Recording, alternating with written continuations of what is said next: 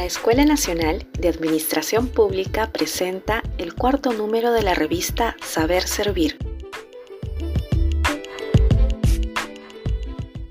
En esta oportunidad nos acompaña el abogado David Sánchez Velázquez. Él es el autor del artículo Introducción al estudio de las políticas públicas, a quien le damos la más cordial bienvenida para que nos cuente cuál fue su motivación para escribir el artículo. La principal motivación para escribir el artículo fue tratar de familiarizar a la ciudadanía y a los servidores públicos con el marco teórico que existe alrededor del concepto y las etapas de elaboración de las políticas públicas.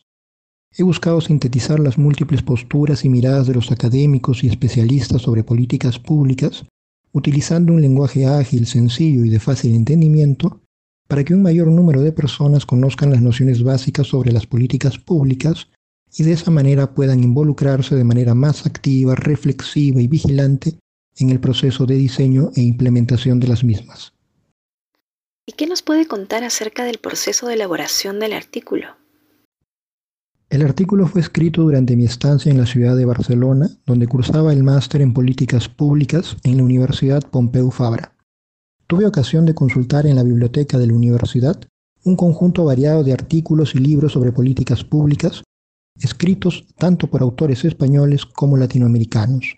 Pude evidenciar de ese modo la multiplicidad de posturas y miradas que existe en la literatura especializada sobre este campo de estudio de la ciencia política. El artículo ha supuesto un gran esfuerzo, pues ha intentado estructurar un diálogo fluido y compacto entre los distintos autores consultados sobre el marco teórico de las políticas públicas. Para finalizar, le agradecería que nos cuente brevemente acerca de los principales aportes de su artículo. El principal aporte del artículo es presentar de manera didáctica y resumida la multiplicidad de posturas existentes en la literatura especializada sobre las políticas públicas. En ese sentido, para facilitar la comprensión del fenómeno, en lugar de proponer una definición determinada, he preferido identificar los tres elementos constitutivos del concepto de las políticas públicas.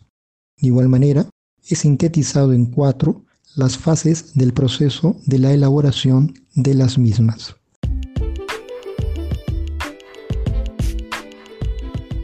Agradecemos la participación del autor y los invitamos a leer el artículo en www.revista.enap.edu.pe.